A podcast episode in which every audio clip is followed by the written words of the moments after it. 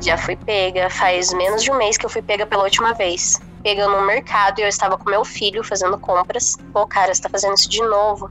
Uhum. Como é que foi que começou isso? Esses dias atrás, ela me falou que ele, enfim, falou a verdade, falou que foi um momento de fraqueza, pediu desculpa. O que, que é esse tratamento? Eu tenho uma policial, como se várias vozes falassem para mim fazer aquilo.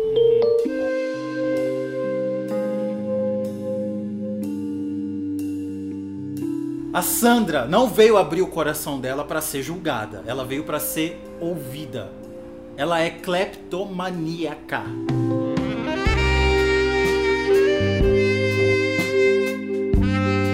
Você já tinha ouvido falar? Ela tem compulsão por roubar. E só hoje ela descobriu que essa compulsão veio de coisas que o padrasto dela fez no passado.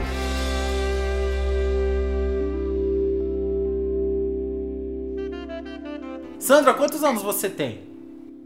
Eu tenho 27 anos. E você é cleptomaníaca? Isso. Atualmente, né, é, faz umas duas semanas, eu recebi esse diagnóstico de cleptomania. O que, que é isso? Cleptomania é quando a gente tem uma compulsão, um vício muito grande, incontrolável de roubar. E geralmente são coisas insignificantes, que não têm valor alto nem nada, coisas bobas, supérfluas, e a gente rouba. Uhum. Como é que foi que começou isso? Você percebeu? Então, eu percebi que começou quando eu tive o meu caso de abuso sexual na infância, que eu sofri abuso pelo meu padrasto, né, que morava comigo, e com a minha mãe e minha irmã. Começou aos nove anos de idade. Um mês e meio, mais ou menos, após o começo dos abusos, eu comecei a ter esse costume de roubar. E começou com um pirulito.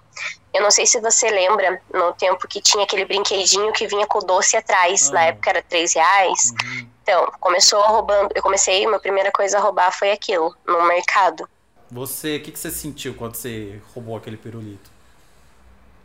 Olha, eu roubei porque na minha cabeça eu não teria dinheiro e minha mãe não iria me dar. E os meus amigos tinham dinheiro na época, né? As pessoas que estavam ao meu redor para comprar doces e balas e eu não tinha. Então, quando eu roubei aquele pirulito, eu fiquei muito feliz. É, eu tive instantaneamente, assim, um prazer, né? Meu cérebro acionou um prazer, né? De fazer aquilo. E uma compensação imediata. Porque eu não tinha pago, não tinha sofrido dano e tinha conseguido o pirulito. Uhum. Ninguém descobriu. Ninguém descobriu. Só que assim, o problema é que começou com o pirulito, né? E do pirulito passou por uma blusinha numa loja, por um brinquedo, um salgadinho, um pacote de bolacha da prateleira. Teve uma época que eu tinha 13, 14 anos que eu estava com uma sacola de roupa em casa, todas as peças roubadas. E você roubou de onde? Olha, de lojas de roupa. Ah, Economia New, Sul Center, é, lojas de roupa assim da região. É, eu entrava nas lojas, né, procurava peças que eu gostasse, que fosse de tamanho legal, que eu quisesse e colocava na sacola. Ia no provador, às vezes provava. Mas você roubava como? Você colocava em uma bolsa? Então, a minha tática, eu era muito rápida, por incrível que pareça, eu gostava daquilo, parecia que eu era muito boa em fazer aquilo, sabe? Uhum. Eu sempre andava com uma sacola no braço e eu afastava as alças da sacola. Uma alça ficava no pulso e a outra quase próxima do cotovelo. Então a boca da sacola ficava aberta, entende? Uhum. E nessa, entre uma arara ou outra, eu simplesmente puxava a peça e colocava dentro dessa sacola que ela estava entreaberta ali e ninguém via, não dava, era muito rápido. Uhum. E você tem uma cara assim de patricinha, né? Ninguém te olha numa loja e acha que você vai fazer Nunca. Isso. Nunca. Primeiro porque eu sou super simpática e educada sempre. Uhum. Então não tem como. Eu sempre ando bem vestida e geralmente eu tenho sim dinheiro para pagar. Eu não, não pago pelo simples fato de, ah, meu cérebro, eu não sei como funciona, sabe? Eu estou atualmente me tratando e tentando entender isso para realmente parar. Porque já sofri prejuízos, né, com isso. Eu já fui pega, já, já passei pega? vergonha. Já fui pega. Faz menos de um mês que eu fui pega pela última vez. Como é que foi isso, de ser pega roubando? Então, essa última vez foi. Nossa, foi muito idiota, porque eu fui pega roubando uma caixa de Rafaelo e uma cerveja long neck, sabe? Uhum. E assim, eu fui pega no mercado, eu já tava saindo do mercado quando o moço vem atrás de mim, falou assim: olha, me acompanhe. Eu acompanhei ele, a gente subiu é, as escadas em um lugar assim onde os funcionários tinham acesso, era tipo um refeitório. Então todos os funcionários estavam ali no refeitório e ele me fez ir ali, né, perto dos funcionários, me pediu para abrir a bolsa, abrir a sacola, tirar tudo da bolsa, tudo da sacola, pediu a notinha do mercado e eu tenho o costume de não pegar a notinha, nem quando eu preciso, eu, não, eu, falo, não, não preciso da notinha, e vou embora. Uhum. Entendeu? E foi o que aconteceu. Não, não precisa da notinha, fui embora. Daí eu falei, olha, eu não tenho a notinha.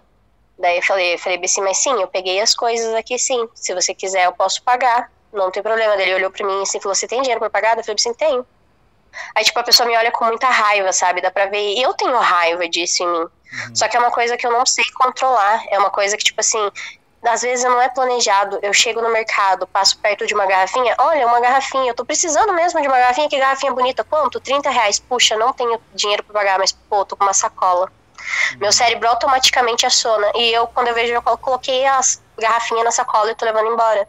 Esses dias eu tinha pego, eu não lembro o que é em si, mas eu tinha pego um item colocado na sacola. E minha mente automaticamente falou assim: pô, cara, você tá fazendo isso de novo. É sério isso que você tá fazendo. Você já não superou isso. E daí, tipo, eu quis devolver. Só que eu fiquei com medo de ser pega devolvendo. E só sair da loja, entendeu? Hum. É uma coisa muito complicada. Porque assim, você sabe que é errado. você sabe que é uma coisa que traz é, prejudício, é, é, que traz prejuízos, né? Você uhum. sabe que é uma coisa que prejudica. Você pega, é uma vergonha imensa, entendeu? Não tem como. Essa foi a assim, última essa vez última... que você foi pega. Não, essa foi a última vez que eu fui pega. Ah, já teve outras vezes que você foi pega? Teve outras vezes. A vez que assim, foi mais frustrante e eu achei que eu não ia mais fazer foi quando eu fui pegando no mercado e eu estava com meu filho fazendo compras. E tipo, foi na frente de outras pessoas isso ou foi no particular? Não, foi na frente de quem quisesse ver no mercado. Eles me chamaram no primeiro caixa e fui tirando as coisas, e o segurança se aproximou do caixa, e o outro segurança, e meu marido, e eu. Então, quem quisesse ver o que estava acontecendo, via nessas, nessas duas vezes, né, que eu relatei, essa do mercado e essa última, quem quisesse ver, quem quisesse passar e olhar o que estava acontecendo, via. E as pessoas olhavam para você, comentavam alguma coisa? Sempre tem, né? Sempre tem aquela comentada, aqueles risos, aquela, aquele cochicho ali no canto, né? Uhum. Você sente isso. E, tipo assim, é muito constrangedor. Mas ninguém sabe? te trata assim é uma como coisa... uma marginal. Te trata como uma pessoa Tá não porque eu não me comporto, não porque eu não me comporto como uma marginal. Uhum. Quando eu sou pega, eu não tento falar que não, eu não estava roubando, que é mentira, alguma coisa assim, em momento algum. Eu sei o que eu estou fazendo, eu tenho a noção do risco que eu estou correndo. Só que assim, é muito prazeroso quando eu saio da loja e consigo. Uhum. Entendeu? É uma coisa que eu não sei explicar. conclui, o que, que você sente? Um prazer imenso por ter feito tão bem que ninguém nem percebeu. Uhum. O seu marido, então, Mas sabe do seu problema. Sim, meu marido sabe do meu problema, tanto que aí ele conversa muito comigo, pergunta como tá, é, ele me dá muito dinheiro, tipo assim, eu não trabalho, né, atualmente eu só estudo, então ele que banque, ele dá o dinheiro que é necessário para comprar as coisas, só que, que nem eu falei para você, às vezes essa compulsão não é nem por não ter o dinheiro, é por querer pegar mesmo, pela, pelo prazer de não, não pagar o objeto, sabe? Uma bobeira, uma coisa que eu acho boba, eu acho tolo. Meu psicólogo fala que é um vício como qualquer um, sabe? O problema é que não tem muito uma cura, né? É muito uma luta interior, sabe? Tipo, Rufus, você olhar para uma pessoa e querer mudar ela, apontar os erros dela, é fácil. Agora, você olhar para você e apontar os seus erros e querer mudar, é muito doloroso e difícil, sabe? Uhum. Você tem que passar por um processo que primeiro você tem que aceitar que você é aquilo. E, tipo, receber um diagnóstico desse, você aceitar que você é isso, é muito pesado, sabe? Em que momento você decidiu procurar ajuda? Então, Rufus, eu passei por uma separação no começo da pandemia e foi onde eu vi que eu realmente precisava de ajuda, porque são tantos traumas que eu carrego que é difícil me encontrar, sabe? E, tipo, eu tô me reerguendo, me re reconhecendo, reencontrando. E às vezes eu me assusto quando eu olho no espelho porque eu não me reconheço em quase nada. Qual que é a relação é do abuso que você sofreu com a cleptomania? a relação foi que desencadeou isso, sabe? Como eu tava, em, eu era, né, só eu e minha irmã, e ele não era meu pai, era meu padrasto, e eu sofria muito com isso. Eu, ach, eu na minha cabeça achava que se eu tivesse um pai, eu seria a princesinha do meu pai, que eu jamais sofreria o que eu sofri. Uhum. Então, tipo assim, a cleptomania começou como se fosse uma coisa que passasse na cabeça, tipo, eu mereço isso, uma recompensa por tudo que eu passava, entendeu? Uhum. Então ela começou e se alongou com o tempo por causa disso. E eu, tipo, fui contar do abuso sexual que eu sofri na infância agora, ano retrasado. Pra sua mãe? Sim, pra minha mãe. Como que ela reagiu? A reação dela foi perguntar se era verdade primeiro para ele, claro que ele negou. Ela tá falou tá que eu odiava ainda? ele. Ela tá com ele ainda, eles estão casados, morando na mesma casa. Tá um clima bem chato, sabe? Tipo, ela tá enfrentando bastante bastante trauma, bastante depressão, bastante ansiedade, porque ela fica pensando que a culpa é dela, né? Por ela ter se envolvido com o cara, por ter confiado, ele, por ter deixado. Então, esses dias atrás, ela me falou que ele, enfim, falou a verdade, falou que foi um momento de fraqueza, pediu desculpa, falou que não sabia o que passava na cabeça dele, até falou para ela que pagaria minhas consultas, mas eu neguei. Falei que o dinheiro não paga o que aconteceu. Uhum. Que o que eu quero dele é sentar na frente dele e, e saber por quê. O que passou na cabeça dele. Então, ele reconheceu, falou, né, que ia pedir desculpa para mim. Só que até então eu não fui mais lá. Não sei se eu tô com coragem de enfrentar tudo que tá acontecendo lá. Eu acho que assim, eu sangrei por muitos anos em silêncio, sabe, Rufus? E eu acho que eles têm que ter o tempo deles para sangrar também, sabe? Eu acho que a pessoa precisa estabilizar primeiro, porque eu tenho medo de ir lá e falar alguma coisa que machuque mais do que o necessário minha mãe, sabe? Minha mãe é muito sensível, é muito complicado lidar com ela. Uhum. E esses abusos eram constantes ou foi uma vez só? Não, foi dos 9 anos até os meus 13 anos de idade. Parou quando eu comecei a namorar. Uhum. E você tem então, relação com esse cara hoje em dia? Tenho, convivo com ele normalmente. Quando eu vou na casa da minha mãe, eu vejo ele normalmente. Ele é o vô do meu filho, sabe? Meu filho chama ele de vô. Eu Mas você cumprimento deixa normal. sozinho com ele perto? Não, sozinho não, nunca. Meu filho, quando fica lá, é quando minha mãe tá lá, eu tô lá. Tá. Quando tem mais pessoas, sozinho não, eu não confio, nunca. E assim, o meu maior medo agora, e porque eu falei para minha mãe agora, é que eu tenho medo que a gente tem filhos, né? Eu tenho um filho de seis anos, um menino, e minha irmã tem uma filha de, de seis meses, uma menina. Uhum. E você tá temendo pela segurança dos seus filhos. Sim, porque eu falei pra minha mãe, falei bem assim, olha mãe, ele mudou muito, eu percebi, sabe, Rufus, quando eu casei saí de casa, eu não sei, parece que era uma coisa comigo, sabe, parecia que ele queria ser meu dono, eu sentia que ele queria mandar na minha vida em tudo que eu fazia, no que eu vestia, no, sabe, tipo, como se fosse uma lolita, eu me sentia muito assim, uhum. sabe, nas mãos dele, então, tipo assim, quando eu saí de casa, quando eu casei, ele mudou totalmente, parecia outro homem. Tudo que ele não gostava, ele passou a gostar, tudo que ele não aceitava, ele passou a aceitar, sabe? Se tornou mais aberto, mais carinhoso. Então parece outra pessoa. Só que assim, e aquele monstro? Porque para mim, até o casar, era um monstro. Eu via ele como um monstro. E aquele monstro, para onde foi? E se ele tivesse só se camuflando, sabe? O meu medo é esse. Então, minha mãe pergunta muito por que, que eu não falei na época. Por que, que quando aconteceu eu não falei? Ela me julga muito por isso ainda, sabe? Ah, julga? Fala pra mim, ah, sim, meus, meus parentes também, para você ter ideia, eu comecei a contar a minha história nas minhas redes sociais, mas assim, bem resumidamente. E eu fui falar do abuso, porque assim, não foi só meu padrasto. Eu tive tios que me abusaram, primos, prima, tive prima que abusou de mim, que fez tesoura comigo antes mesmo de eu saber o que, que era aquilo, entendeu? Então, assim, quando eu fui contar mais ou menos pela rede social, eu fui atingida pelos meus tios. Uma tia minha veio falar assim: ai, ah, se isso que você tá falando é verdade, aquele se acabou comigo, sabe? Uhum. Tipo, eu não precisava daquilo. Ele bateu assim aqui dentro por uns dias. Como assim, si, Rufus? Nossa, eu sei o quanto eu sangrei, o quão foi difícil aguentar quieta, perdoar, sabe? Hoje, olhar. Era com você ou era com a reputação da família? Ah, com certeza com a família, né? Tanto que a família queria fazer reunião para saber quem era. Eu falei, gente, isso não, não vai somar, não vai diminuir nada agora. Uhum. Falei, cara, se eu conseguisse colocar atrás da, das grades quem fez, eu nomeava cada um. Mas não é o que vai acontecer. A gente sabe que a nossa lei já é uma droga quando tem provas. Mas hoje que eu não tenho provas nenhuma.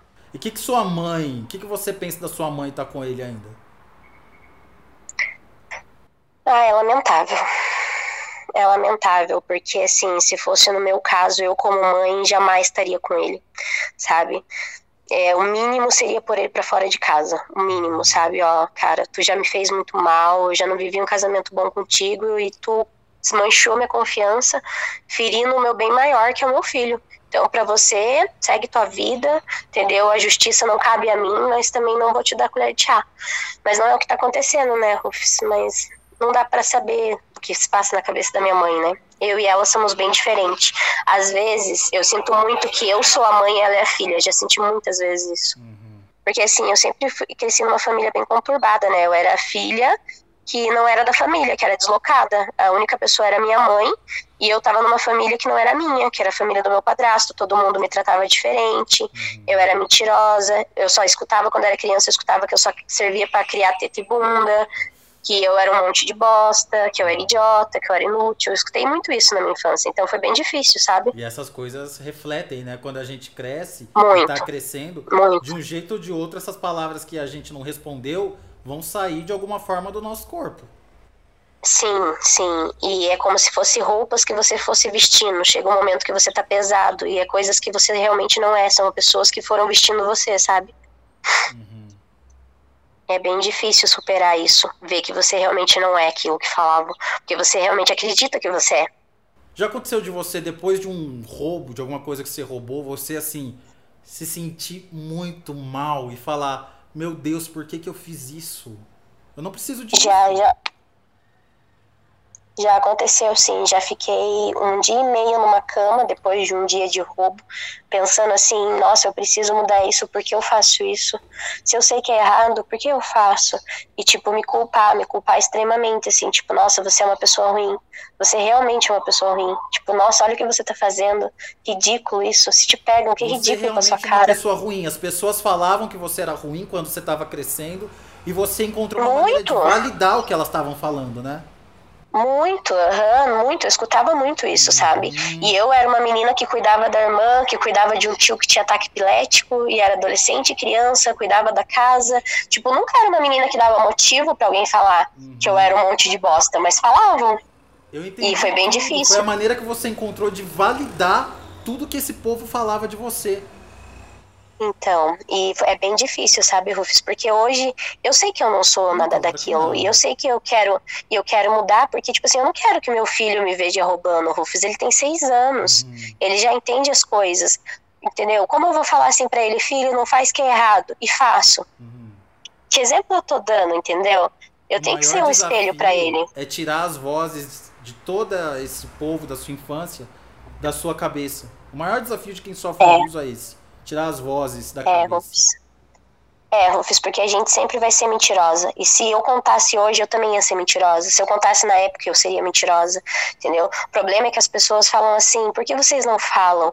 Mas só quem fala sabe o quão é difícil a dor de ter passado pelo abuso e a dor de ser chamado de mentiroso depois. Uhum. E a vergonha.